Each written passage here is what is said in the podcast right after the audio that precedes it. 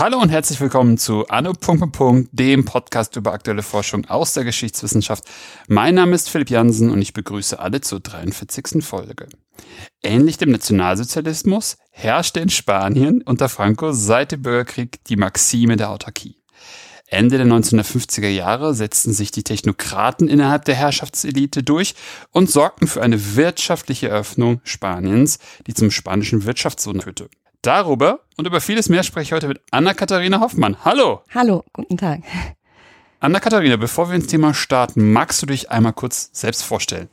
Ja, gerne. Also, mein Name ist Anna-Katharina Hofmann. Ich habe ähm, Geschichte und Romanistik studiert in Leipzig, Madrid und Freiburg und ähm, habe dann mit meiner Doktorarbeit begonnen in Freiburg auch am Lehrstuhl von Ulrich Herbert, ähm, war dann viele Jahre in Spanien äh, und habe dort in den Archiven geforscht. Ähm, danach war ich ein Jahr hier an der Humboldt-Uni beschäftigt und werde jetzt äh, zum Wintersemester an der Universität Halle anfangen als wissenschaftliche Mitarbeiterin. Sehr schön, das freut mich. Herzlichen Glückwunsch. Dankeschön. Wie bist du eigentlich zu deinem Thema gekommen? Das ist eine lange Geschichte. Auf der einen Seite ist, muss ich auf jeden Fall, auch wenn es etwas pathetisch klingt, vielleicht meine Liebe zu Spanien nennen. Ähm, die sehr lange schon zurückreicht. Ähm, ich habe das dann in meinem Studium der Romanistik auch weiterverfolgt und habe viel eben spanische Geschichte schon gemacht während des Studiums. Zum anderen ist es aber auch, hat es zu tun mit einem Schwerpunkt eigentlich schon in meinem Hauptstudium in Freiburg. Ähm, geht eigentlich alles zurück auf ein Seminar bei Ulrich Herbert über die Moderne und die Theorien der Moderne. Und ähm, danach habe ich angefangen, mich intensiver zu beschäftigen mit der Geschichte von Entwicklung und Modernisierung äh, nach dem Zweiten Weltkrieg. Und so bin ich auf dieses Spanien-Thema eigentlich gekommen, weil ich mir das angeguckt habe, 50er Jahre, und äh, da fang, fängt dieses Regime plötzlich an, sich selbst als unterentwickeltes Land zu beschreiben. Die kriegen Kredite von der Weltbank und vom Internationalen Währungsfonds und äh, versuchen so diesen Sprung in die Industriemoderne zu vollziehen. Also alles Sachen, die man eher assoziieren würde mit der sogenannten dritten Welt in den 50er, 60er Jahren. Das passiert dort in einem europäischen Land und das fand ich unglaublich spannend. Und das war auch mein, mein Blick darauf. Also es nicht lediglich als spanische Geschichte zu schreiben, sondern aus dieser Perspektive ähm, das einzuordnen in diese globale ähm, Modernisierungsgeschichte nach dem Zweiten Weltkrieg. Hm. Jetzt sollten wir vielleicht auch, wenn ich schon eine Folge zu Franco gemacht habe, vielleicht doch nochmal ganz kurz über Franco sprechen, um einfach so den Weg zu bereiten zum Startpunkt deines Projekts, würde ich vorschlagen. Mhm.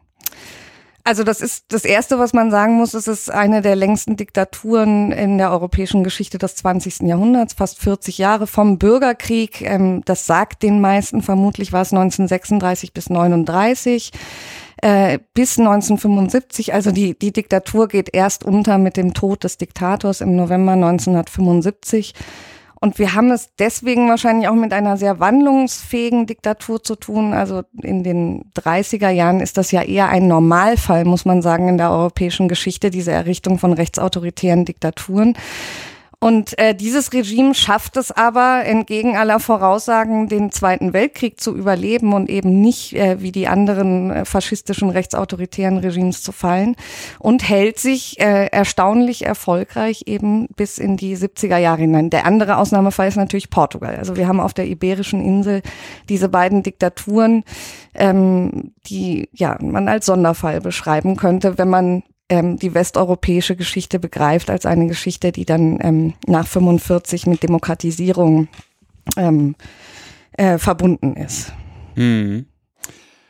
Und was ist mehr oder weniger der Auslöser dazu oder dafür, sich da modern, Gedanken über eine moderne Wirtschaft zu machen? Im Franco-Regime jetzt genau. für die Machthaber. Also man muss erst mal sagen, das Franco-Regime ist von Beginn an eigentlich eine Entwicklungsdiktatur. Das gilt ja auch für die anderen faschistischen Regimes in, in der Zwischenkriegszeit. Also Italien ist ja auch als Development Regime unter Mussolini beschrieben worden. Ähm, Ausgangspunkt ist die, ist die Feststellung der eigenen Unterentwicklung im Vergleich zu einem imaginierten fortschrittlichen Westen. Ähm, und das Ziel dieser Diktatur ist es von Anfang an eine forcierte Industrialisierung einzuleiten, um eben gleichziehen zu können mit den, mit den europäischen Großmächten in puncto äh, wirtschaftlicher Modernisierung. Und was ist die Idee dahinter? Also warum will man das? Die Idee dahinter ist, dass man sein eigenes Land anguckt, sieht, dass über 50 Prozent der Leute im, im Agrarsektor arbeiten und man eben sich als zurückgeblieben empfindet gegenüber den großen europäischen Industriemächten. Hm. Und was sind dann so die Schritte, weil das eine, also das ist ja gerade schon angedeutet, aber sozusagen, um, um ein bisschen größeren Bogen zu spannen, was ist, was sind dann die Schritte sozusagen, da ist, ist ja erstmal eine Feststellung, ne, dass 50 Prozent in der Agrarwirtschaft, also im Land, in der Landwirtschaft arbeiten und drumherum, was alles so Landwirtschaft irgendwie ist, ähm, und man sagt dann, okay, da wollen wir weg. Und was sind dann so die, so die weiteren Schritte, die dann Franco, oder ist es überhaupt Franco, der das in die also Hand Franco nimmt? persönlich bestimmt nicht. Also Ja. genau, man kann das, ähm, diese, die Geschichte der Wirtschaftspolitik in der Diktatur ist gerne zweigeteilt worden. Ich würde das ein bisschen hinterfragen, diese strikte Zweiteilung. Man versucht das erst mit dem klassischen Rezept der Zwischenkriegszeit, nämlich einer Autarkiepolitik, das heißt Abschottung nach außen, äh, starker Protektionismus und versuchen, ähm, dieser Versuch der Importsubstitution, also aus eigener Kraft dieses Land zu industrialisieren mit einem ganz starken öffentlichen Sektor. Äh, haben wir in Italien zum Beispiel genauso unter, unter Mussolini. Und in den 50er Jahren gibt's dann so einen graduellen Wandlungsprozess eigentlich. Ähm, da guckt man dann immer mehr nach Westeuropa und sieht, wie diese westeuropäischen Länder wirtschaftlich immer erfolgreicher werden. Und in Spanien wird bis Anfang der 50er Jahre gehungert, in, also auf dem Land vor allem. Ähm, und ähm, dieses Land ist von schweren wirtschaftlichen Krisen geplagt und kann eben nicht mal die Versorgung der eigenen Bevölkerung sicherstellen. Und da fangen dann spanische Ökonomen, aber auch Politiker an, sich immer mehr zu interessieren für diese wirtschaftlichen Entwicklungstheorien. Die sind natürlich attraktiv für dieses Land, weil man sagt, okay, es gibt jetzt die technischen Mittel, dass auch wir aus dieser Misere herauskommen und unser, unser Land industrialisieren können. Und da entsteht dann ein großes Interesse daran. Man guckt nach, vor allem nach Westdeutschland. Das ist sehr interessant. Das westdeutsche Wirtschaftswunder ist so der Zielhorizont. Also das wollen wir auch schaffen hier in Spanien. Und diese Ideen äh, setzen sich dann langsam auch auf politischer Ebene durch und äh, das Rezept der Stunde ist dann die Planung. Und zwar keine Planung im, im sowjetischen Sinne, also wie sie in den sogenannten Ostblockländern betrieben wird, sondern das Modell indikativer Wirtschaftsplanung, so wurde das genannt, wie das vor allem in Frankreich in der vierten und fünften Republik praktiziert wird. Also ne, da hat man auch einen sehr, sehr starken öffentlichen Sektor, eine staatlich vorangetriebene Industrialisierung ähm, und eben Kredite, äh, die Kreditpolitik wird so gesteuert, dass die Kredite in die Wachstumssektoren geleitet werden. Welche sind das zu der Zeit? Das ist in Spanien, das ähm, ist es die Automobilindustrie ist sehr wichtig. Also das SEAT kennt jeder. Das ist Mhm. eine eine Gründung des Nationalen Industrieinstituts, ein sehr erfolgreiches Unternehmen, ähm, äh, was in den in den 50er Jahren gegründet wird. Ähm, dann ist es die Schwerindustrie in den traditionellen Industrieregionen im im Norden des Landes. Ähm, Textilindustrie ist auch sehr wichtig ähm, und äh, Bau- und Transportwesen eigentlich. Jetzt hattest du mehr oder weniger dargestellt, dass, dass die Autarkiepolitik der Anfangsjahre eigentlich nicht, nicht also einfach ganz klar, dass, dass da auch immer klar wird, dass das funktioniert so nicht. Also wir haben ja immer, wir sind äh, Mitte der 50er Jahre, hier hungern äh, in bestimmten, zu bestimmten Jahreszeiten Bevölkerung auf dem Land. Ähm, Gibt es dann da auch sozusagen die, die, die Abkehr von dieser Autarkie und auch eine Öffnung sozusagen zu diesem langsam ja erstarkenden globalen Handel oder wie reagiert da Frankreich? Äh, Spanien, sorry. Ja, wir hatten, das haben wir ja überall in Westeuropa. Also und dieser Prozess ist sehr viel langsamer, als man annehmen könnte. Also man könnte diese ganzen 50er Jahre auch in, in Westeuropa als Scharnierjahrzehnt beschreiben, in dem eben eine langsame Abkehr stattfindet von diesen Autarkiekonzepten der Zwischenkriegszeit hin zu einer ich würde mal sagen, freie Rennmarktwirtschaft, weil ähm, wir haben ja da immer noch einen starken Staatsinterventionismus und so weiter, was als organisierter Kapitalismus oder so beschrieben worden ist. Ähm, Genau, und in, in Spanien haben wir, haben wir das, dasselbe Phänomen eben. Das, dieser Prozess läuft in Spanien allerdings langsamer, weil Spanien, und jetzt kommen wir ein bisschen auf die, auf die politische Ebene, 1946 geächtet wird von den internationalen Organisationen als faschistisches Regime. Also Spanien ist kurzfristig, wenn auch nie ganz isoliert außenpolitisch, eben als Überbleibsel aus dieser faschistischen Zwischenkriegszeit und darf am Anfang eben nicht in den neu gegründeten internationalen Organisationen mitmachen. Da ist vor allem wichtig die OEC ähm, und, und der Internationale Währungsfonds. Und das sind eigentlich die beiden großen internationalen Agenturen, die in Westeuropa ähm, diesen Prozess der, der Liberalisierung der Wirtschaft vorantreiben. Deswegen findet das alles in Spanien etwas später statt. Aber äh, ab der zweiten Hälfte der 50er Jahre verstärken die Spanier dann ihre Bemühungen, aufgenommen zu werden in diese beiden Organisationen. Und zu diesem Zeitpunkt, interessanterweise vor dem Hintergrund des Kalten Krieges, spielen politische Vorbehalte keine Rolle mehr gegen das Franco-Regime. Also 1948, 58, Entschuldigung, ähm, wird das Franco-Regime aufgenommen, sowohl in die OEC, IWF und Weltbank und nimmt dann eben teil an diesem allgemeinen europäischen Liberalisierungsprozess.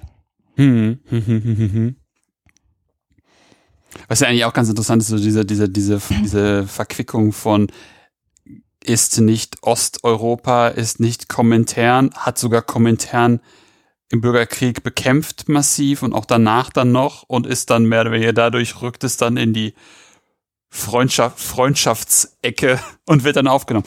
Ah, interessant. Okay. Und kriegt dann dadurch dann eben auch diese Zugänge wahrscheinlich, ne? Genau, genau. Also der Prozess setzt schon früher ein, dass man meistens als Zäsurjahr wird 1953 benannt, weil da das Franco-Regime die ersten beiden wichtigen internationalen Verträge abschließen kann. Das ist zum einen das Konkordat mit dem Vatikan. Das ist ganz wichtig. Das ist für ein so katholisches Land, was sich selber auch als also so selbst beschreibt, sehr, sehr wichtig. Und auf der anderen Seite ist das sogenannte Stützpunktabkommen mit den USA, weil die USA äh, seit Ende der 40er Jahre merken, dass sie diesen Kalten Krieg vielleicht ausfechten müssen in Europa. Da ist Spanien strategisch enorm wichtig aufgrund der geografischen Lage. Und dann sagt man, wir müssen jetzt äh, mit denen enger zusammenarbeiten. Und das ist eigentlich die Eintrittspforte für Spanien in diesen westlichen Block. Also es ist der sich verschärfende Kalte Krieg und dass die, die USA, die dann dort ihre Militärbasen errichten, ähm, ähm, wachsendes Interesse daran haben, dass dieses Land stabil bleibt und es ist eine antikommunistische Diktatur und damit äh, kann man sich gut arrangieren. Mhm. Und, und was, also das ist gerade schon gesagt, das ist gerade schon gesagt, es gibt diese Öffnung, es gibt diese ähm, Investitionen in bestimmte Schwerpunkte. Dann kommen dann ja wahrscheinlich auch, kommt ja auch von außen halt auch noch irgendwie Geld rein. Wie wird, also was, was hat das für Auswirkungen für diese Planungskommission? Also das ist enorm, enorm wichtig für, für Spanien und ein Großteil der Propagandaanstrengungen dieses Planungskommissars, den ich mir näher angeschaut habe in meiner Arbeit, die zielen eben darauf, dieses Land in ein Paradies für ausländische Investoren zu verwandeln. Also man zielt auf Kredite eben von äh, aus bilateralen Verträgen mit anderen Ländern, von den internationalen Organisationen, aber vor allem auf die Investitionsbereitschaft westlicher Unternehmer und die fangen ab Ende der 50er, Anfang der 60er müsste man sagen, Jahre an im großen Stil in Spanien zu investieren.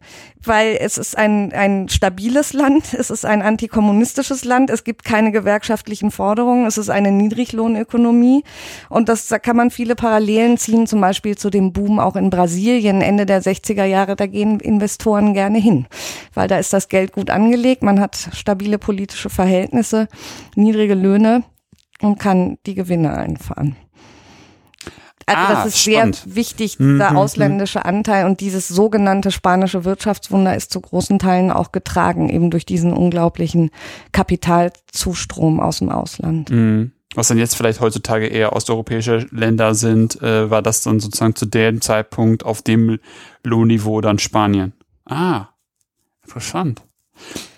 Wenn du sagst, dass du dich mehr oder weniger mit dem, dem Planungskommissionsmenschen beschäftigst, wer vielleicht sollten wir darüber nochmal reden und dass wir da nochmal kurz drüber quatschen. Wer ist das überhaupt? Was macht der? Wo kommt der überhaupt her? Und was ist so seine Agenda? Genau, also eigentlich jetzt kommen wir so ein bisschen zum Kern eigentlich meiner Arbeit. Mir ging es nicht darum, eine Wirtschaftsgeschichte im klassischen Sinne zu Mhm, schreiben. mhm. Also das ist mittlerweile auch gut erforscht, vor allem in der, in der spanischen Historiografie. Äh, dieser Wandel dann eben auch von diesen Autarkiekonzepten hin zu einer größeren wirtschaftlichen Liberalisierung auf der einen und auf der anderen Seite diese Planungsanstrengung. Mir ging es eigentlich um was anderes, nämlich ähm, um das, was wir schon zu Anfang besprochen haben. Wenn man sich diese Diktatur anguckt, ähm, dann ist man ja erstaunt. Also die überlebt den Zweiten Weltkrieg und zwar nicht, am Anfang ist sie außenpolitisch sehr isoliert und ähm, es ist noch nicht klar, wie lange sich dieses Regime wird halten können. Aber bis 1975 äh, ist diese Diktatur da. Sie ist erstaunlich erfolgreich, denn ähm, zumindest ab Mitte, Ende der 50er Jahre bis Ende der 60er Jahre kann sie eigentlich auf Repression oder systematischen Terror im großen Stil verzichten. Also es ist auch eine sehr, ich möchte nicht sagen, naja doch, man könnte sagen, in Teilen der Bevölkerung auch sehr populäre Diktatur, die sich offenbar durch ihre Erfolge äh, legitimieren kann. Und das ist genau das, worum es mir ging. Wie schafft es dieses Regime, den Ruch des Faschismus aus der Zwischenkriegszeit abzustreifen, sowohl nach innen als auch nach außen und sich neu zu erfinden als so eine Entwicklungsdiktatur, die dieses Land eben endlich in die industrielle Moderne und damit in, in ein imaginiertes Europa führt. Darum geht es so. Und diese Hauptfigur, das ist ein Herr mit dem Namen Laureano López Rodó. Äh, das ist ein äh, jüngerer Regimepolitiker, also Teil einer neuen frankistischen Politikergeneration. Das ist vielleicht wichtig, die nicht mehr im Bürgerkrieg gekämpft haben, sondern ihre akademische Karriere schon unter diesem neuen Regime absolviert haben.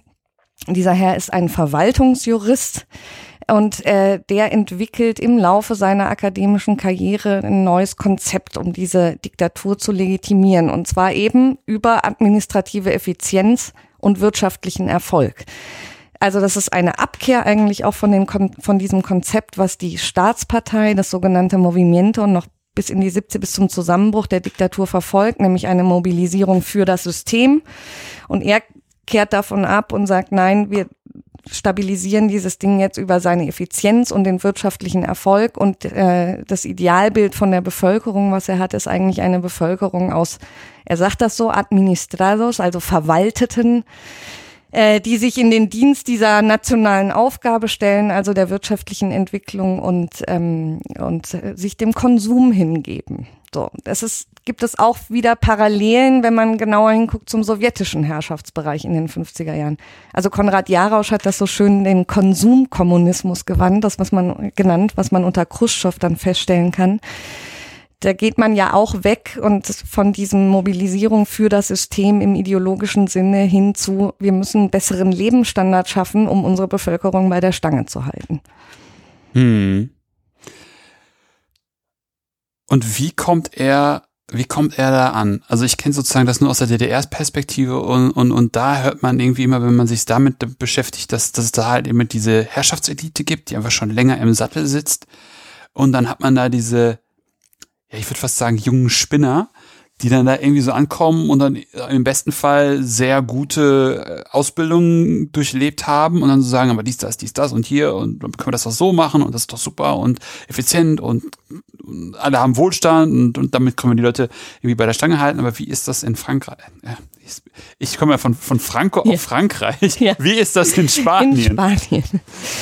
Ähm, also zum einen muss man sagen, der ist extrem gut ausgebildet, der ist sehr gut vernetzt in dieser in dieser akademischen Welt äh, ähm, 40er, 50er Jahre, hat große internationale Kontakte auch. Ähm, er arbeitet in Madrid beim sogenannten obersten wissenschaftlichen Forschungsrat. Das ist diese frankistische Institution zur Wissenschaftsförderung. Aber das reicht natürlich nicht aus. Und mein Argument ist, und deswegen fange ich mit dieser berühmten Krise von 1956 an, dass dieses Regime erst in, in diese Legitimitätskrise hineingeraten muss, damit seine Ideen auf fruchtbaren äh, Boden stoßen. Und wir haben 1956 eben ein, eine politische, soziale und wirtschaftliche Krise. Also die, die Wirtschaftssituation verschlechtert sich immer mehr. Äh, Es gibt die ersten großen Streiks, ähm, obwohl diese verboten sind im Franco-Regime. Die werden natürlich niedergeschlagen, aber ähm, Man hat große, also die, die Regimeelite macht sich große Sorgen um die Unruhen in der Bevölkerung und es ist zugleich eine politische Krise, weil die Spannungen in der Herrschaftselite, die es immer schon gegeben hat, äh, dort äh, massiv aufbrechen weil nämlich Angehörige der, äh, also der Generalsekretär der, der Staatspartei, dieses Movimiento, was ich schon erwähnt habe, äh, da nochmal einen Versuch startet, dieses Movimiento zu institutionalisieren, so wird das genannt, und aus dem Franco-Regime eine Art eine Parteiendiktatur zu machen, wie in den, also diese Partei aufzuwerten zur politisch ausschlaggebenden Kraft in diesem Regime. Dagegen regt sich unglaublicher Widerstand in der, in der Herrschaftselite und das kann man auch irgendwie nicht mehr machen 19 56. Also da ist dieser Druck von außen auch schon so groß, dieses Bild, was man vor der westlichen Welt abgibt, dass das äh, abgelehnt wird. Und wir haben aber dann eben eine, eine politische Spaltung in dieser Herrschaftselite, die aufbricht zu diesem Zeitpunkt. Und eben genau im, im Spätjahr dieses Jahres hält mein Verwaltungsjurist seinen berühmten Vortrag über die Reform der Staatsverwaltung und da wird man in der Herrschaftselite auf ihn aufmerksam. Und den, den er gewinnt, das ist der wichtigste Mann im Regime neben Franco, nämlich Luis Cadero Blanco.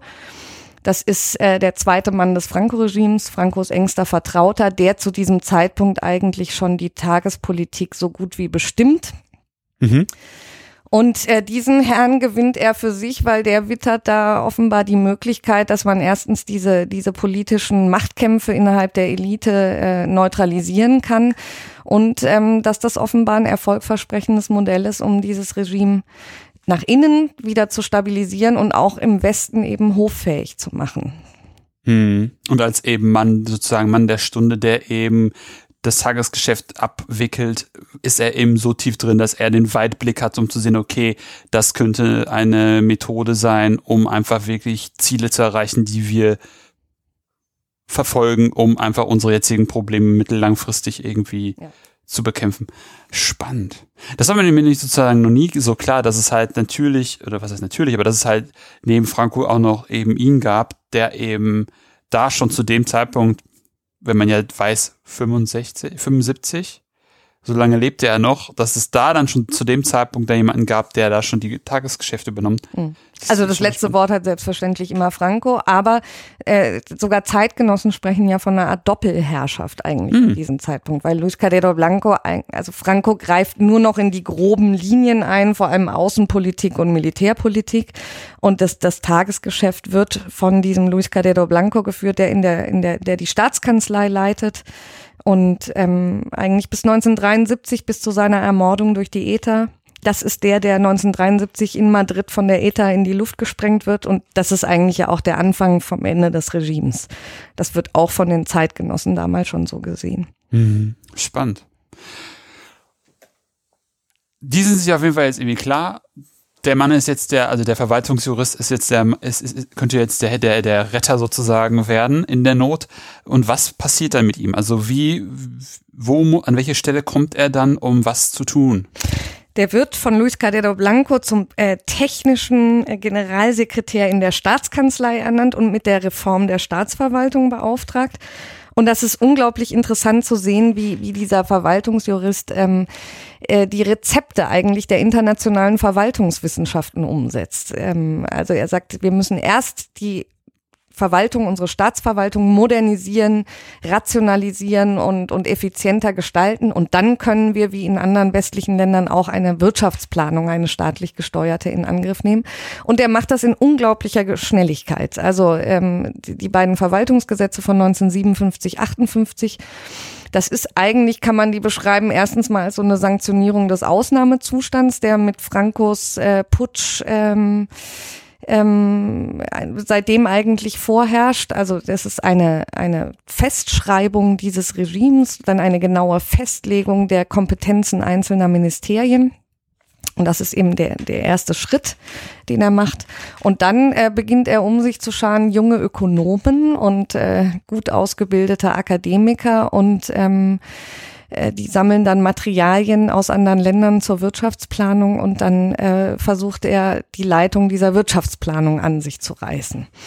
Und da ist ganz entscheidend, das kann ich dann zeigen, ist die, dieser Aufenthalt der, der Economic Survey Mission der Weltbank. Also die Weltbank kommt 1961 nach Spanien auf Anfrage der spanischen Regierung, um die Volkswirtschaft zu evaluieren.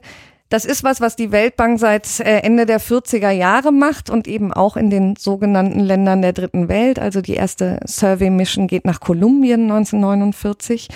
Und ähm, Ziel ist es eben, dass internationale Wirtschaftsexperten ihre Meinung aussprechen, wie diese Länder am besten zu industrialisieren und in Anführungsstrichen entwickelt werden können. Mhm.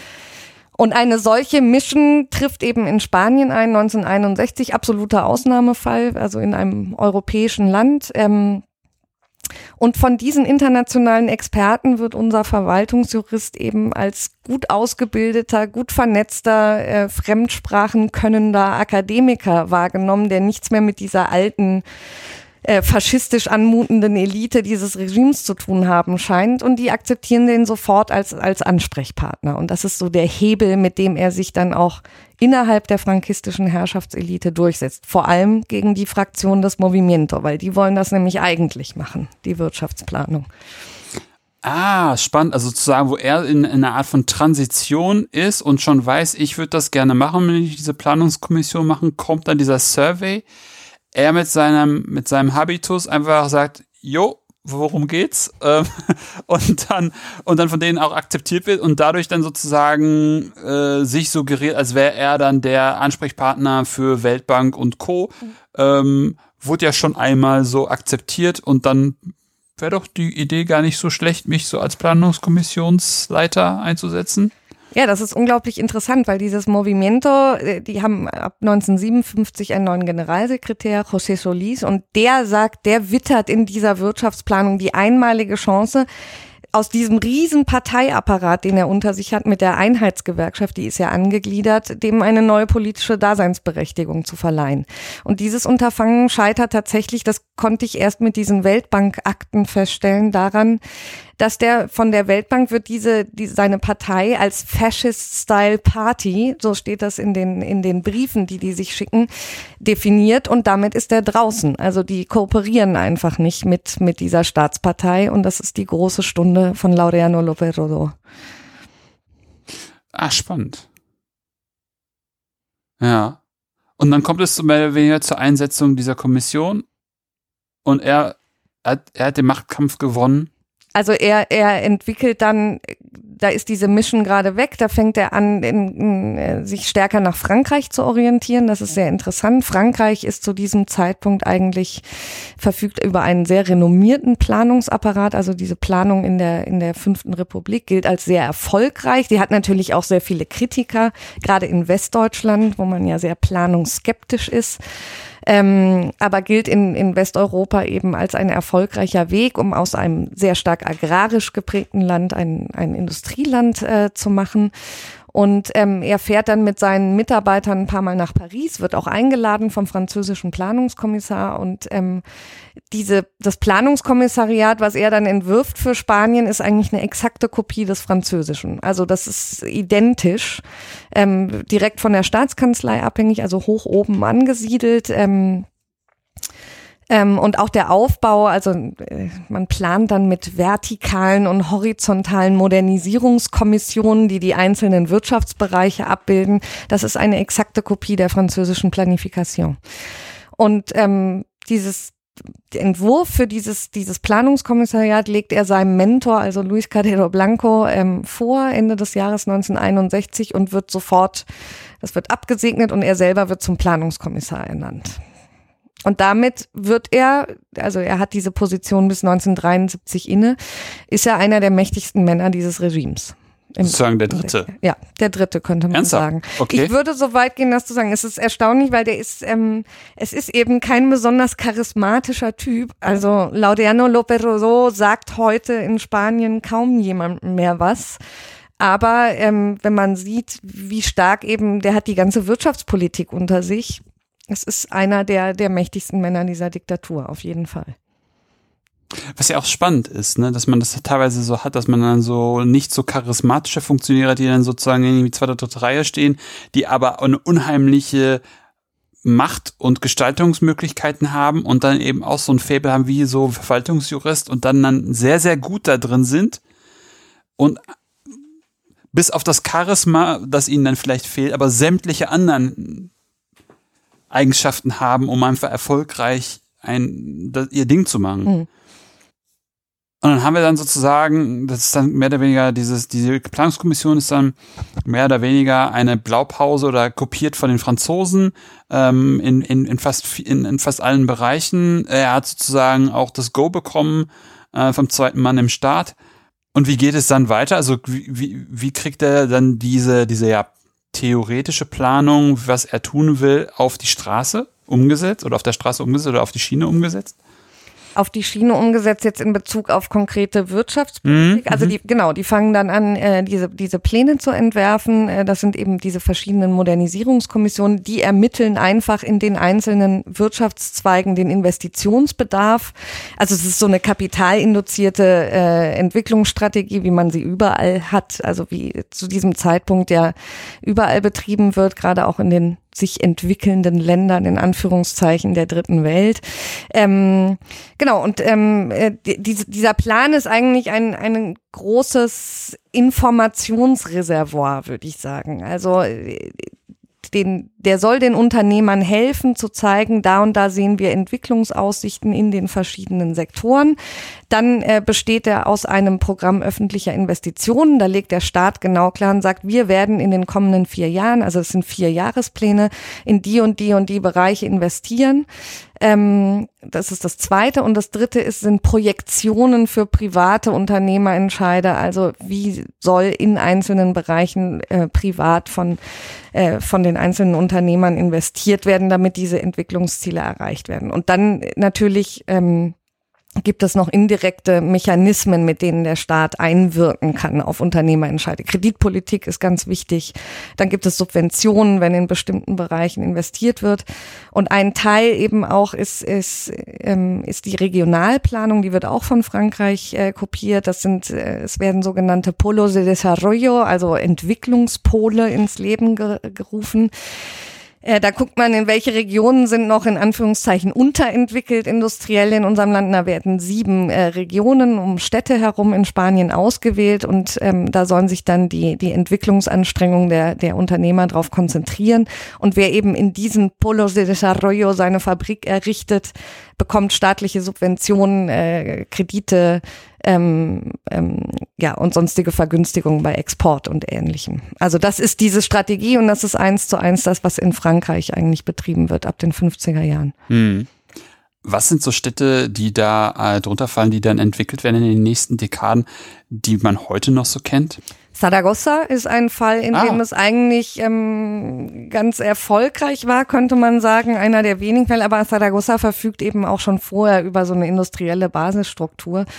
Andere Städte sind Sevilla, Granada, Huelva, wo in der Forschung zumindest werden diese, wird diese Politik der Entwicklungspole eigentlich als gescheitert bezeichnet. Gut, wir haben dann also diese verschiedenen Mechanismen, die dann da gemacht werden. Und wie erfolgreich ist das dann? Also geht es dann sozusagen auch bei den Privatinvestitionen, ähm, geht es dann wahrscheinlich auch darum, was man aus dem Ausland reinholen kann? Ich fange mal anders an. In okay. der spanischen Forschung werden ja auch diese Entwicklungspläne, die frankistischen allgemein als gescheitert beurteilt. Und äh, da kann man ohne eigentlich über, ist es ja sehr schwierig, diesen kausalen Nexus herzustellen, indikative Planung. Das ist ja nicht Planung wie in der Sowjetunion, wo man einen Plan soll hat, ähm, was erfüllt werden kann oder eben nicht. Das heißt, von Erfüllung oder Nichterfüllung kann man nicht sprechen. Man kann natürlich einzelne Bereiche bewerten. Und da ist in der Forschung immer wieder hervorgehoben worden, zum Beispiel, dass diese öffentlichen Investitionsprogramme nur zu Teilen erfüllt worden sind die ganze Planung als gescheitert zu bewerten, halte ich für, äh, für so nicht haltbar, weil ich glaube, das Wichtigste, und das wird auch von, von einigen Autoren hervorgehoben, ist, dass diese Planer, die schaffen ein unglaubliches Vertrauen in die Expansionskraft der spanischen Wirtschaft. Und das spielt eine enorme Rolle, also dieser psychologische Faktor. Ähm, es ist auch in Bezug auf die französische Planifikation ja immer wieder festgestellt worden. Also wir haben gerade nach der Abreise dieser Weltbank-Mission, die 1961 da ist, kann man in Spanien von so einer richtigen Entwicklungseuphorie sprechen. Also die Zeitungen sind voll mit Berichten über die glänzenden Entwicklungsmöglichkeiten, die es jetzt gibt. Ähm, und das wirkt eben sowohl im Inland, also man haben enorm die Investitionen gehen enorm in die Höhe, aber eben auch, und gerade das ist ein wichtiges Argument auch ähm, im Ausland.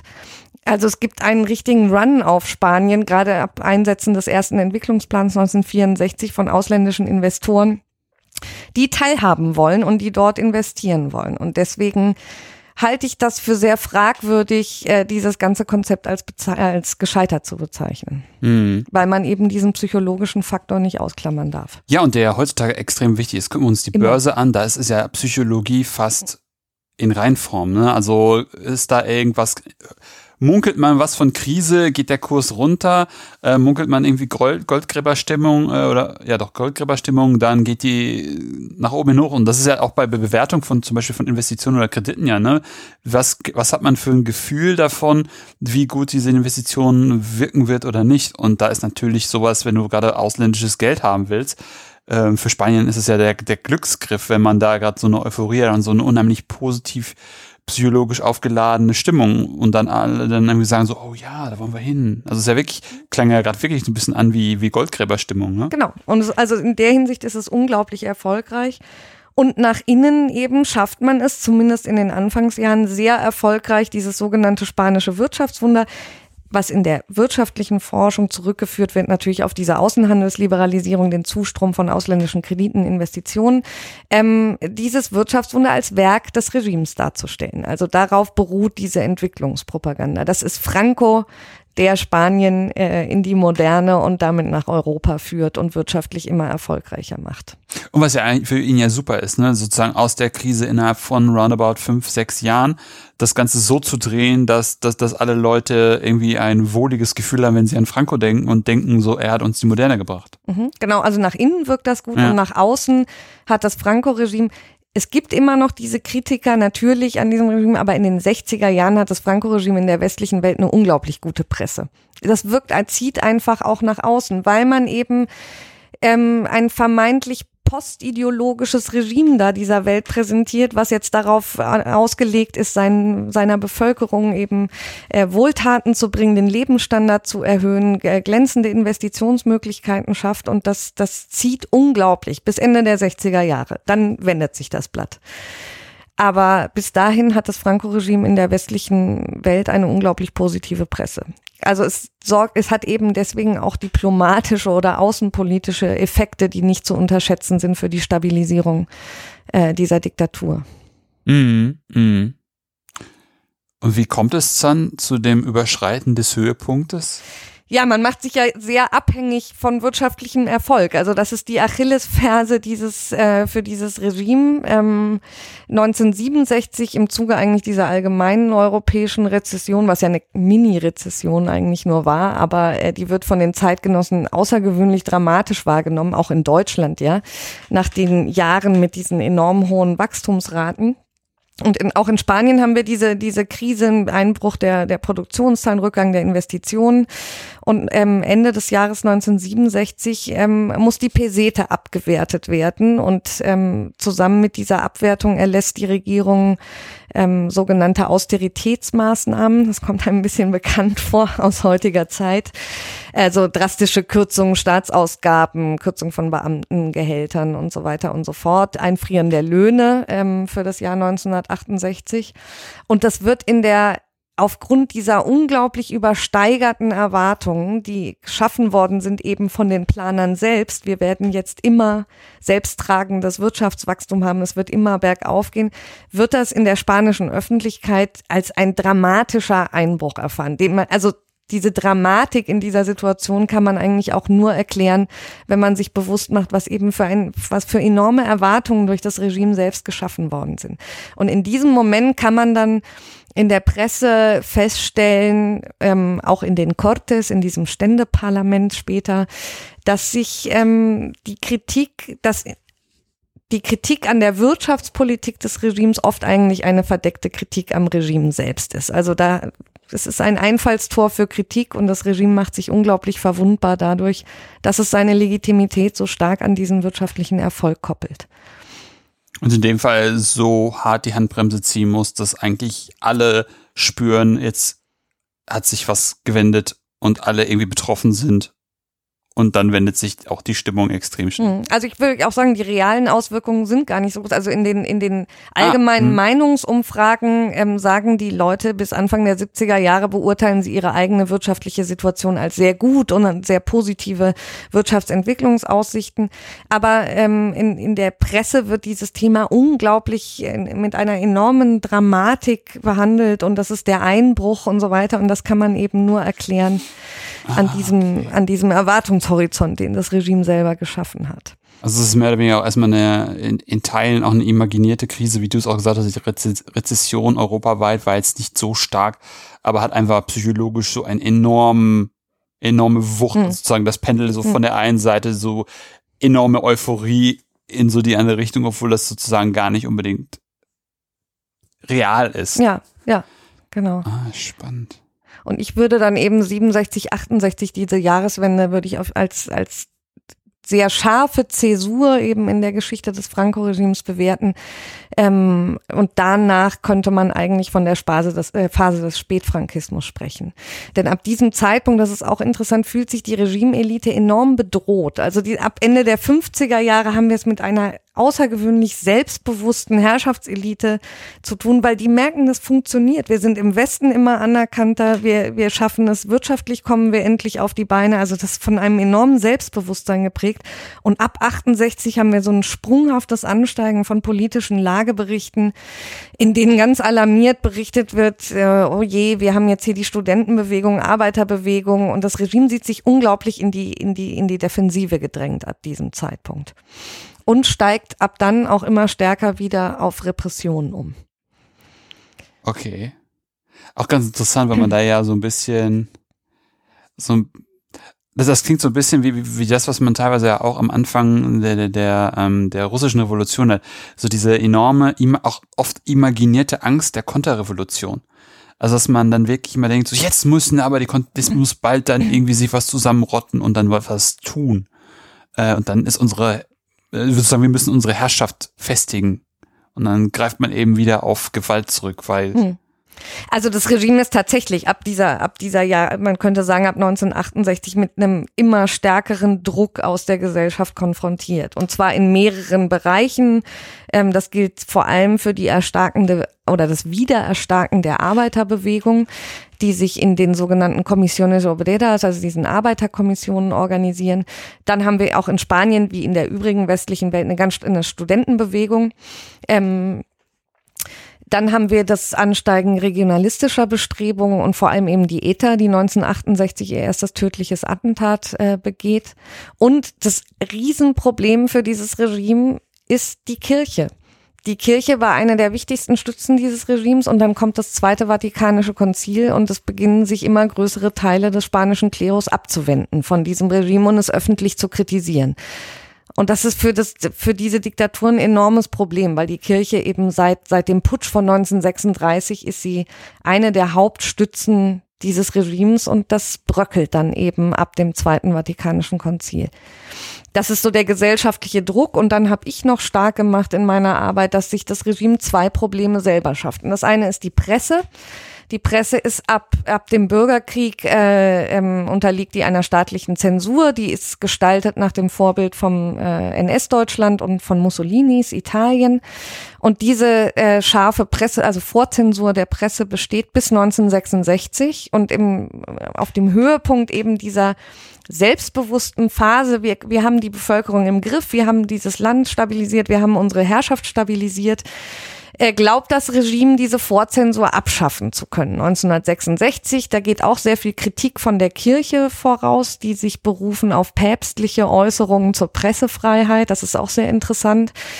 Und äh, dann sieht man sich gezwungen oder auch in der Lage dazu, diese, diese Vorzensur abzuschaffen. Es gibt natürlich immer noch keine freie Presse in Spanien, aber ähm, also äh, Verstoß gegen, gegen dieses Pressegesetz wird mit hohen Geldstrafen geahndet, Erscheinungsverboten und so weiter. Aber ähm, man kann sehen, wirklich Schlag den Tag, an dem dieses Pressegesetz in, in Kraft tritt, dass sich ein richtiger neuer öffentlicher Kommunikationsraum herausbildet, in dem also wenn man die DDR-Presse zum Beispiel kennt, dann kann man das gar nicht glauben, was in Spanien geschrieben werden kann ab April 1966, ohne dass das dieser, dieser Zensur zum Opfer fällt. Das ist ganz, ganz erstaunlich und diese, die Presse, die politisiert sich in unglaublich äh, rascher Zeit. Also wir haben es damit, werden richtige Kämpfe politische ausgetragen über die verschiedenen Presseorgane, die sich verschiedenen Strömungen innerhalb des Regimes zuordnen und eben auch oppositionelle Presse haben wir. Das ist das eine, also ein ganz neuer politischer Kommunikationsraum. Und das andere ist, dass das Regime ab 1967 erstmals sogenannte Familienrepräsentanten wählen lässt in die Cortes. Die Cortes sind ein Ständeparlament, wird 1942 ins Leben gerufen und ähm, soll der ständestaatlichen Repräsentation der Bevölkerung dienen. Und ähm, es ist von Anfang an angedacht, dass man auch die Familie dort ihre Vertretung finden lässt. Das wird aber erst 1967 durchgesetzt und dann werden in ähm, in, in Wahlen pro Provinz zwei sogenannte Familienvertreter in diese Cortes gewählt. Und äh, ein Großteil von denen ist auch regimeaffin. Die kommen sowieso aus der Staatsverwaltung oder dem Movimento. Es gibt aber auch eine ganze Anzahl von sogenannten unabhängigen Familienvertretern, die anfangen, ab diesem Zeitpunkt in den Cortes Rabatz zu machen, kann man so sagen, und dieses Akklamationsorgan zu verwandeln in einen Ort von politischen Auseinandersetzungen. Also da wird gestritten um die Planungspolitik. Die setzen sich ein für eine Rente für republikanische Kriegsversehrte. Das kann man sich vorher ist das überhaupt nicht denkbar. Und das sind eben zwei neue Formen, könnte man sagen, von Öffentlichkeit, also eine Medienöffentlichkeit und eine, eine Versammlungsöffentlichkeit, die das Regime selbst schafft und ähm, sich dadurch sein eigenes Grab schaufelt mhm. weil wir eine immer stärkere Politisierung eben der mhm. Sphären haben. Mhm. Und vor allem nicht mehr nur in eine Richtung. Das geht nicht nur nicht, nicht mehr nur darum, das äh, Regime zu stützen, sondern äh, es, es wird halt viel, viel diverser und dadurch auch oftmals dann gegen das Regime. Und wenn es dann sozusagen interne Kritiker sind, aber es ist dann halt diese, diese Legitimation, die vorher herbeigeführt wird, die auch vielschichtig irgendwie gestützt wird aus verschiedenen Ecken, äh, bricht dann einfach enorm zusammen. Also ich finde halt auch so diese, diese, diese unterschiedlichen Verstärker, was dann eben in diesem 76, äh, 66, 67 so kulminiert, dass da wirklich, da kommt ja wirklich alles zusammen, was, was man als, als Machthaber da nicht haben möchte. Ähm, das ist echt interessant. Wenn du vor allem dann so sagst, dass ge gefühlt innerhalb von wenigen Jahren, dass sich Ganze so politisiert, dass du dann ja auch Zapzarab die ETA dann irgendwie da hast. Plus dann noch diese Regionalkonflikte, die ja heute noch da sind.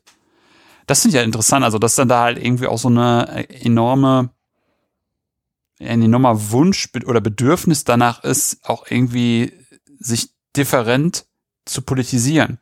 Und dass man, dass, dass, dass es sich so irgendwie aus, aus deinen Erzählungen so anhört, als wäre das halt auch so blitzschnell passiert. Also, als wäre einerseits so, so, so, so, so die, die, die Vielfalt von, von, von Presseerzeugnissen enorm in die Breite gegangen, hätte dann sozusagen direkt auf Resonanz bei der Bevölkerung irgendwie getroffen, die dann wiederum sich dann auch alle so äh, damit auseinandersetzen, sich selbst politisieren, und teilweise sogar in eine, in eine mehr oder weniger graduelle Art von ähm, Opposition gehen, um dann direkt ak aktiv zu werden, Gewerkschaften zu gründen, in irgendwelche Stände zu gehen und zu sagen, okay, aber jetzt hier, das geht aber so gar nicht. Also so als hätte man von, von, 0 auf, von 0 auf 100 den Stammtisch erfunden. Hm, das ist ein schönes Bild, ja. Ich wäre ein bisschen vorsichtig, also was die Reichweite dieser Debatten ja. angeht. Da muss man ja immer vorsichtig sein. Ne? Was haben wir da für Quellen als Historiker? Kaum welche. Es ist schwierig. Ich habe äh, Stimmungsberichte gefunden, mhm. die das Planungskommissariat anlegen lässt. Das ist sehr interessant, weil ähm, ähm, das da immer so einen schönen Abschnitt gibt. El hombre de la calle, also der Mann der Straße, was der jetzt sagt in den Bars und so weiter. da kann man sehr schön nachvollziehen, wie die äh, bis äh, 67 bis eben zu dieser Krise, die sind ganz schön zufrieden mit sich selber, sagen, ja, wir haben Kritik irgendwie ein bisschen an den Entwicklungsplänen, aber insgesamt äh, goldene Entwicklung Regierungsjahre, die Bevölkerung ist zufrieden. Und ab 67 haben wir dann diesen Bruch oder 66 eigentlich schon, die sagen, seit das Pressegesetz da ist, wird die Stimmung immer schlechter, die Regierung wird angegriffen, unsere Planungspolitik wird angegriffen. Äh, so, das sind also diese Stimmungsberichte, muss, es ist natürlich auch begrenzt in der Aussage. Der geht dann in Madrid in ein paar Bars und dann weiß man nicht, wie man das übertragen kann auf die Breite des Landes. Zum anderen haben wir Meinungsumfragen, auch eine schwierige Quelle in Diktaturen gerade.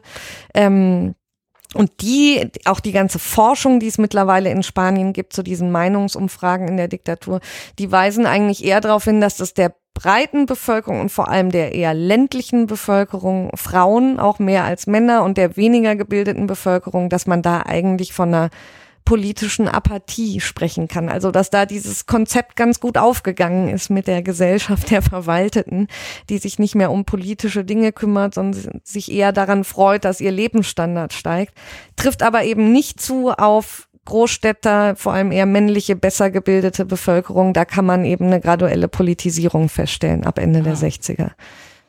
Was ja noch das Ganze noch spannender macht, wenn man dann sozusagen irgendwie so eine eine Gruppe, Gruppierung von eher städtischen, männlichen, gut gebildeten Menschen hat.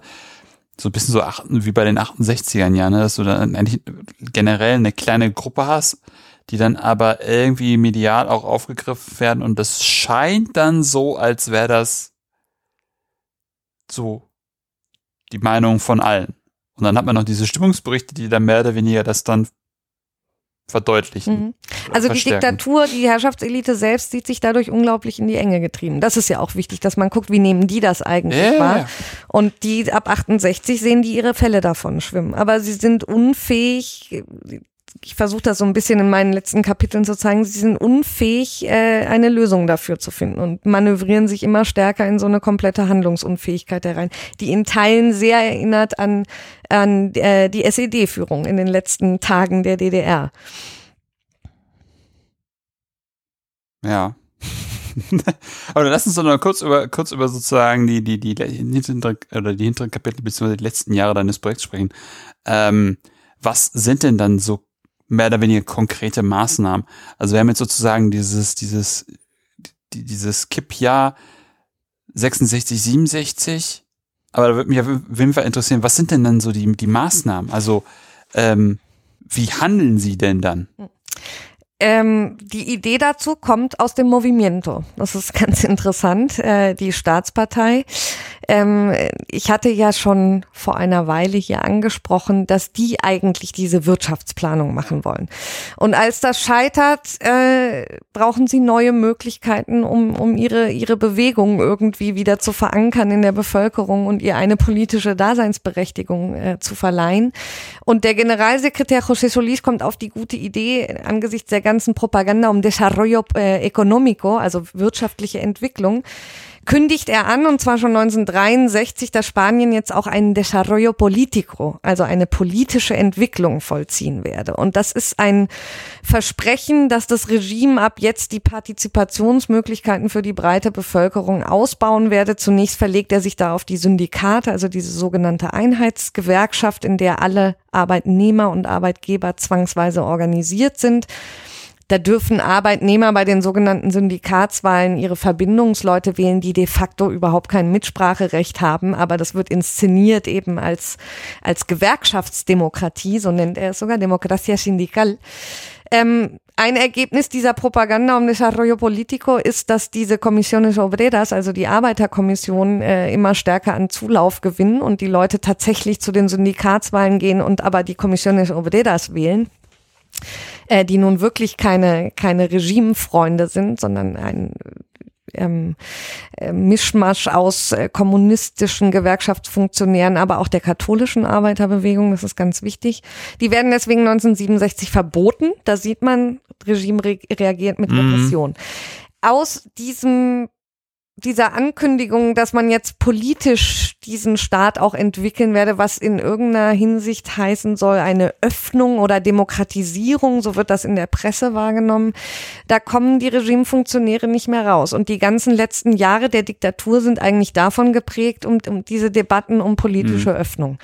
Also in der Presse wird das ausgelegt als, aha, die Bevölkerung darf jetzt mehr mitbestimmen und wir wollen äh, Möglichkeiten haben, äh, die Politik in diesem Land mitbestimmen zu dürfen. Und in der Regimeelite ist das eine permanente Ankündigung, äh, dass man sich öffnen werde und dass bald Maßnahmen erlassen werden, um, um das in die Tat umzusetzen. Und eine äh, kuriose Erfindung ist dann, das kommt ab 1966 ins Gespräch, sind sogenannte politische Vereinigungen, also Asociaciones Políticas, Das sind keine Parteien im klassischen Sinne, weil die Parteiendemokratie hat man ja überwunden, die in Westeuropa immer noch gepflegt wird, nach Auffassung der Frankisten.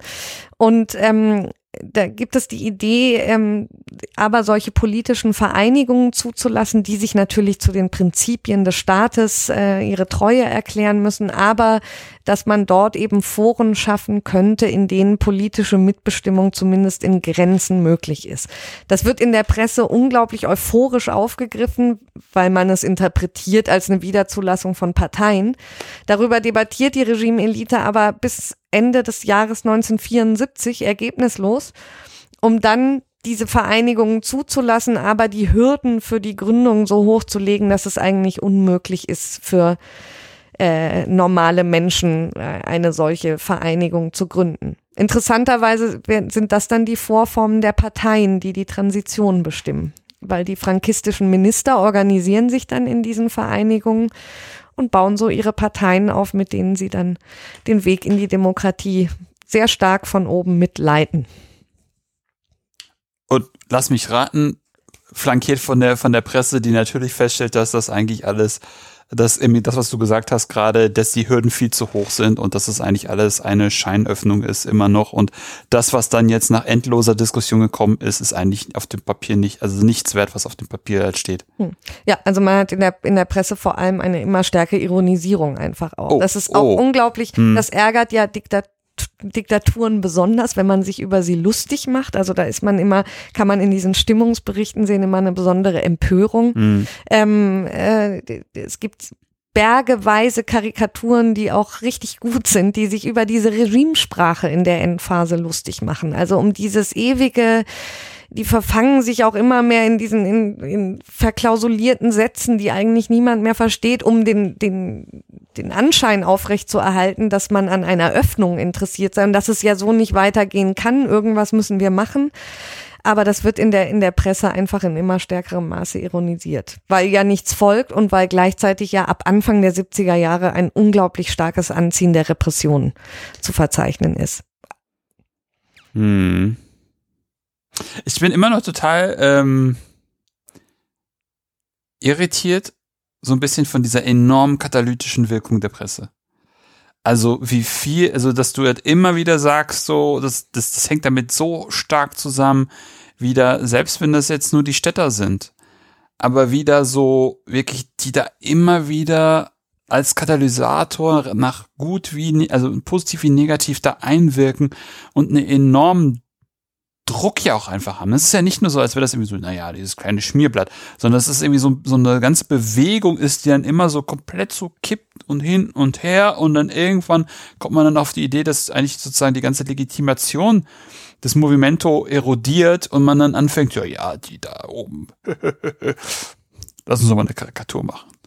Ähm, das ist, das finde ich halt enorm ja. spannend. Ich würde auch, also ähm, das müsste man, glaube ich, auch äh, unbedingt mal vergleichend untersuchen mit anderen Diktaturen, die Rolle der Presse. Ich würde ähm, die These aufrechterhalten, dass es eben ähm, das erste Mal ist, dass sich dort eine Form von Öffentlichkeit bilden kann, neben dieser inszenierten Öffentlichkeit der Diktatur. Und dass das enorm wichtig ist für die Erosion dieses Regimes. Wenn man sich nur noch über dieses Regime lustig macht und de dessen Politik angreift, das wird von den, in allen Berichten der frankistischen Politiker in der Endphase des Regimes ist das immer ein, ein Punkt, der ganz oben steht. Die Presse, wir haben die Presse nicht mehr unter Kontrolle. Was sollen wir machen? Tropfen um Tropfen äh, trägt diese Presse dazu bei, dieses Regime zu erodieren. Also die sehen das selber so, sehen sich aber auch nicht mehr in der Lage zu reagieren. Also es gibt natürlich dann Verbote, ähm, Erscheinungsverbote für bestimmte oppositionelle Zeitungen immer wieder, aber die kriegen dieses Problem nicht in den Griff. Zeitgenössisch schon wird von vom sogenannten Parlamento de Papel gesprochen, also Papierparlament. Und das ist wirklich ganz interessant. Es gibt keine Parteien, aber wir haben hier eben ähm, verschiedene Presseerzeugnisse, die sich ähm, eben um verschiedene politische Positionen äh, drumherum gruppieren. Und ähm, ja, äh, es wird von den Zeitgenossen schon so wahrgenommen, dass diese Presse eigentlich die Parteien ersetzt. Oh. Und dieses Selbstverständnis hat die Presse ja auch. Die sagen, wir sind die, die die Probleme des Landes kennen und wir bringen sie, legen sie der Herrschaftselite da, damit sie sehen kann, was eigentlich los ist in diesem Land. Hm. Sozusagen eigentlich die, ähm, die, die, die Presse als so und so viel, äh, so, so und so vielte Gewalt als par excellence. Gewalt, ja, genau. Gewalt ja. par, par excellence, ja, ne? Also würde ich sagen. Genauso wie das, was ja teilweise noch dann heutzutage auch noch beschrieben wird, aber so mal wirklich in so echt. Hm? In so ganz echt, ja. Aber das ist halt interessant, wenn man sich überlegt, dass du dann, dass du dann Bestrebungen hast, eine Einparteien-Diktatur zu machen, das natürlich nicht so ganz durchzieht, aber dass, dass du dann Zeitungserzeugnisse hast, die dann eine Art von Parteien ja nicht, aber sozusagen gedanklichen, ideologischen Strömungen hast, mhm. die dann, also ich finde immer noch dieses, das, das, ist so spannend, dass du so ein enormes Vakuum hast, das ist wirklich so wie so eine, wie so eine Bombe explodiert und dann einfach so, wusch, hast man dies, das, dies, das und für die und für jene und diese und dann mal so, mal so, mal so. Also das finde ich halt enorm interessant.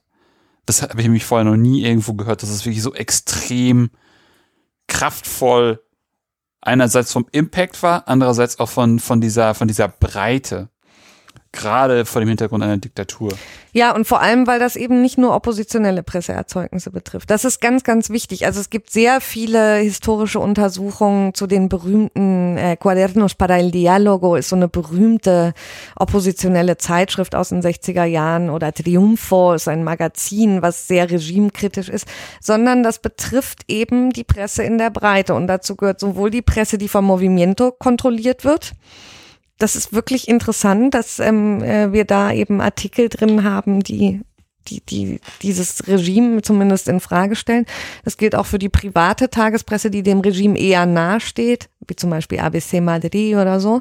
Ähm, aber das können wir auf der ganzen Breite beobachten. Das ist interessant. Das ist eben kein Phänomen von ein paar Exil, äh, äh, Quatsch, nicht Exil, ein paar äh, oppositionellen Heftchen, die dann immer mal wieder verboten werden, sondern das ist eine, wirklich eine, ein breites Phänomen. Und dadurch eben die Problematik, dass es nicht nur mal eben damit getan ist, ein paar oppositionelle Heftchen zu verbieten, zu verbieten genau. sondern das ist halt ein großer, nicht einzudämmender Strom an Texten mhm. und Karikaturen. und womit beschließt du dann dein Projekt? Ich meine, äh, 75 stirbt dann Franco, du endest aber schon 73. Ich Roundabout. Hab, genau, ich habe ein bisschen äh, die Karriere von Laureano López Rodó als als, mm. äh, als ähm, Zeitspanne genommen. Ähm, ich ende eigentlich, mein letztes Kapitel ist, wie er sich dazu eigentlich positioniert, zu dieser sogenannten politischen Entwicklung ähm, Ausgangspunkt war äh, die Feststellung, dass er sich natürlich nach 1975 können sich alle diese ehemaligen frankistischen Politiker hinstellen und sagen, ich wollte immer schon eine Demokratisierung. Ich habe mich Zeit meines Lebens eingesetzt für die politische Entwicklung dieser Diktatur. Die machen das sehr erfolgreich und gerade ihm gelingt das unglaublich erfolgreich, weil er eben dieser äh, graue, äh, technokratisch anmutende, etwas langweilige Herr im grauen Anzug ist, äh, der dann hinterher sagt, ich wollte nur, dass äh, Spanien wirtschaftlich entwickelt wird und dass wir endlich zu Europa gehören und äh, für den Rechtsstaat habe ich mich auch immer eingesetzt. Äh, und das gelingt denen ja sehr erfolgreich, sich auf diese Weise zu etablieren in dieser Post-Franco-Zeit und ähm, es gibt ja frankistische Politiker, äh, Manuel Fraga Iribarne, der war äh, Minister für Information und Tourismus, also für Pressezensur unter anderem in den 60er Jahren. Der ist bis 2012 Ministerpräsident von Galicien. Ähm, also die retten sich ja alle sehr, sehr erfolgreich in die Nachfranco-Zeit und äh, setzen ihre politische Karriere fort. Und ich habe mir dann nochmal äh, meinen Herrn äh, Laureano López Rodó in der Endphase des Regimes angeguckt und ähm, eben gezeigt, dass der überhaupt kein Interesse daran hatte, dass diese wirtschaftliche Entwicklung in irgendeiner Form zu einer Demokratisierung führen könnte, sondern dass der wie alle anderen äh, Regimepolitiker, die die Geschicke dieses Staates leiten ab Anfang der 70er Jahre, die wollen dieses Regime aufrechterhalten und das Ziel ist es, so nennen sie es immer, ein Frankismo sin Franco. Also, dass wir einen Frankismus ohne Franco schaffen. Die wissen, der Alte stirbt irgendwann. Das wird nicht zu verhindern sein, aber wir wollen diese Diktatur weiterführen. Wie genau die Vorstellungen da sind. Am Anfang ist es Luis Carrero Blanco natürlich, dem man zutraut, äh, da das Ruder zu übernehmen. Als der dann ermordet wird, merken die eigentlich, lässt sich so eine zunehmende Resignation feststellen eigentlich in der Regime-Elite. Ah, das ist ja auch ganz spannend, wenn man das sozusagen sich einfach nur mal kurz vergegenwärtigt, dass dann halt Franco altert zusehends, plus wird dann auch noch sein zweiter Mann 73 ermordet. Hm. Sozusagen der eigentliche Hoffnungsträger ist damit dann aus dem Rennen. Auch nicht mehr der Jüngste zu dem Zeitpunkt. Das noch aber, dazu, ja. Ja, ja. Was ja spannend ist, ist ja ungefähr so wie in Kuba, ne? Da ist es dann ja Genau. auch so der Bruder, oder in dem Fall ist ja der Bruder, der aber auch nicht der Jüngste ist. Und dann ist auch die Frage so, okay, das ist dann ein kurzer, wäre dann ein kurzer Aufschub gewesen. Ja. Aber was wäre dann gekommen? Okay. Auch ganz interessant, ne? wenn man sozusagen auch das dann vor Augen hätte, ne? Der ein, also Franco, der bald, sehr bald sterben wird und der andere, der dann mutmaßlich nicht mehr so lange danach dann machen wird, hätte man ja, auch schon mal überlegen können, was wäre dann der dritte, also was wäre dann die, der, der, nächste Schritt, also was wäre sozusagen mittellangfristig die Idee, wie man dieses Franco-Regime ohne Franco macht. Interessant. Hm. Super. Anna Katharina, das klingt nach einem schönen runden Ende und ich würde fast fragen, hättest du Literaturempfehlung? Und ich habe gehört, dein Buch ist schon erschienen. Das macht man jetzt natürlich eigentlich nicht. Aber ja, letzte Woche ist, äh, durfte ich endlich zum ersten Mal mein Buch in der Hand halten. Es heißt, äh, wie der Titel auch dieser Sendung, Francos moderne Technokratie und Diktatur in Spanien 1956 bis 73. Ähm, Genau, abseits davon ist es natürlich schwierig, auf Deutsch was zu empfehlen, weil ein Großteil der Spanienforschung ist einfach Spanisch und Englisch vor allem. Ähm, ich habe gedacht, wenn man sich, was ich ein sehr gutes Buch auf Deutsch fand, was in den letzten Jahren erschienen ist, ist eigentlich die Franco-Biografie von Carlos Collado Seidel, ein äh, Spanienhistoriker, der in Deutschland lehrt. Franco, Generaldiktator Mythos, Stuttgart 2015. Das fand ich ganz schön, weil das wirklich kurz und knapp ist und er eben die, die Geschichte, ähm, ähm, die Entwicklung dieses Frank, dieses Politikers schön verknüpft mit der, mit der Regimegeschichte. Und das ist so ein dünnes Bändchen, da muss man dann nicht von Paul Preston diese riesen Franco-Biografie lesen, die immer noch die beste ist, aber ähm, das ist etwas kürzer und knapper. Dann habe ich gedacht, wenn man sich interessiert für die ähm, spanische Gesellschaftsgeschichte, also eher so ähm, Bevölkerungshaltung zu dieser Diktatur und allgemein dieser äh, soziale Transformationsprozess in den 60er, 70er Jahren, gibt es ein Buch von Antonio Cazorla Sanchez, das den schönen Titel trägt Fear and Progress, also dieses Nebeneinander aus Angst und Fortschritt. Ordinary Lives in Franco Spain 1939 bis 75. Das finde ich immer noch äh, ganz gut. Schwierig wird's dann wirklich, ähm, wenn man sich für in der zweiten Phase des Regimes für diese Regimeelite interessiert. Also das Beste finde ich immer noch, das sind aber eben zwei katalanische Historiker bzw. Historikerinnen, Carmen Molinero und Pera Isas, La Anatomía del Franquismo, das ist ähm, die Anatomie des Frankismus. Das finde ich ein tolles Buch, weil die wirklich die, sich diese regimeinternen Debatten angucken. Welche Problemwahrnehmung hat das Regime? Wie machen die sich Gedanken? Wie können wir die Bevölkerung gewinnen? Das ist ein tolles Buch für die, für die zweite Phase des, des Regimes, also ab dem Zweiten Weltkrieg. Ist aber leider auf Spanisch. Hm. Was immer schade ist, ne? man würde sich ja mal wünschen, dass dann wenigstens solche Bücher auch auf Englisch publiziert werden würden äh, und man dann einfach das Glück hat, dass man dadurch ja natürlich eine viel breitere Leserschicht und Rezeption hat. Ne? Aber dann muss ich dann wahrscheinlich noch Spanisch lernen. So ist es. Hättest du denn auch noch eine Gastempfehlung für mich? Ich habe sogar zwei. Oh, schön. Das eine ist meine, meine Kollegin Anna-Barbara Summ von der FU Berlin, die ist jetzt gerade dabei, ihre Dis fertig zu schreiben zu dem berühmten Entwicklungsökonomen Albert Hirschmann, der ursprünglich aus äh, Berlin stammt und dann äh, ähm, flieht vor den Nationalsozialisten und einer der größten Entwicklungsökonomen der Nachkriegszeit wird in den USA. Ähm, und sie guckt sich den an, vor allem wie der eben diese äh, Entwicklung in Anführungszeichen von Lateinamerika konzipiert in den 50er, 60er Jahren. Ähm, Genau, das ist so in dieser Entwicklungsmodernisierungsschiene, die ich ja auch behandle. Und zum anderen würde ich gerne auch meinen Kollegen Steffen Dörre vorschlagen, mit dem ich seit äh, den Freiburger Tagen bei Ulrich Herbert am Lehrstuhl zusammenarbeite. Der hat auch seine Disk geschrieben zu einem Wirtschafts ähm, historischen Thema, ist jetzt aber beschäftigt mit der Geschichte der Psychiatrie und der Psychotherapie in, in der Bundesrepublik Deutschland nach dem Zweiten Weltkrieg. Und ich finde sehr schön, was er macht, weil er daraus so eine äh, bundesrepublikanische Geschichte macht. Also das ist immer sehr schön verknüpft, diese Entwicklung in diesem Fachbereich mit der Geschichte der Bundesrepublik. Ah, das klingt ja beides sehr, sehr spannend. Super. Vielen Dank. Sehr gerne. Das war sowieso mal wieder eine sehr, ein sehr spannendes Gespräch. Vielen Dank dafür, dass ich noch mehr heute wieder über Franco lernen durfte. Äh, das hat mich wirklich sehr begeistert. Ich bin immer noch auf diese Pressegeschichte, komme immer noch nicht klar, aber vielleicht höre ich mich dann noch ein paar Mal an und lese dein Buch und dann weiß ich mehr und beruhige mich etwas. Aber ich finde es ja immer noch den, den sozusagen den Effekt von Presse im Franco-Regime sozusagen ein Sargnagel des Ende des Regimes neben Frankos Tod natürlich immer noch super spannend. Herzlichen Dank dafür. Vielen herzlichen Dank für die Einladung. Ja, sehr gerne. Ähm, hat mich sehr gefreut. Ja, und das war's auch für heute bei Anno Punkt Punkt. Wenn es euch gefallen hat, empfehlt den Podcast gerne weiter. Ihr könnt übrigens über Spotify, iTunes oder eine Podcast-App eurer Wahl den Podcast abonnieren und hören. Wenn ihr den Podcast auch unterstützen wollt, findet ihr auf der Webseite einen Spendenbutton zu PayPal. Wenn ihr selber forschen über euer Projekt sprechen wollt, kontaktiert mich gerne per Mail oder Twitter. Ansonsten hören wir uns bald wieder. In diesem Sinne, auf bald und tschüss.